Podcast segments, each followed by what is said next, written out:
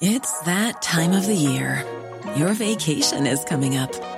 You can already hear the beach waves, feel the warm breeze, relax, and think about work.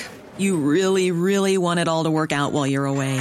Monday.com gives you and the team that peace of mind. When all work is on one platform and everyone's in sync, things just flow wherever you are.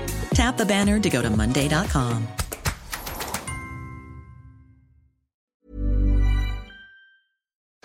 Noticias. El Heraldo de México.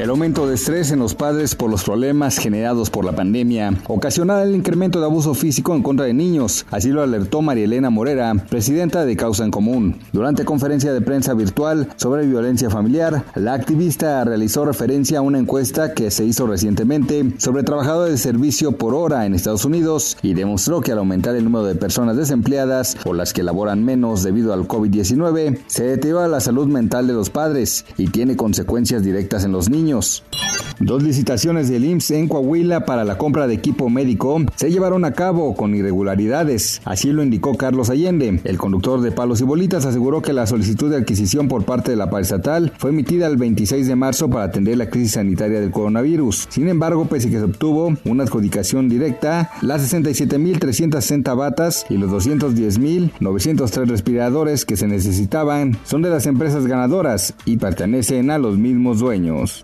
La deuda del gobierno de México va a pasar de 53 a 61.4% como proporción del Producto Interno Bruto en este año, a consecuencia de la pandemia de coronavirus, según estimaciones del Fondo Monetario Internacional. De acuerdo con el reporte Monitor Fiscal, el organismo refiere que incluso con el aumento como porcentaje del Producto Interno Bruto, la deuda del país está por debajo del promedio de América Latina, que es de 78% del PIB.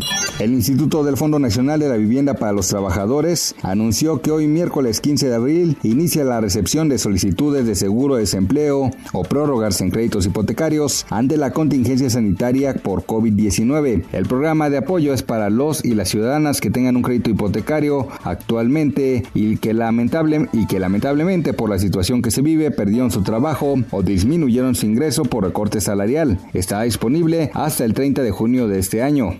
Noticias. El Heraldo de México.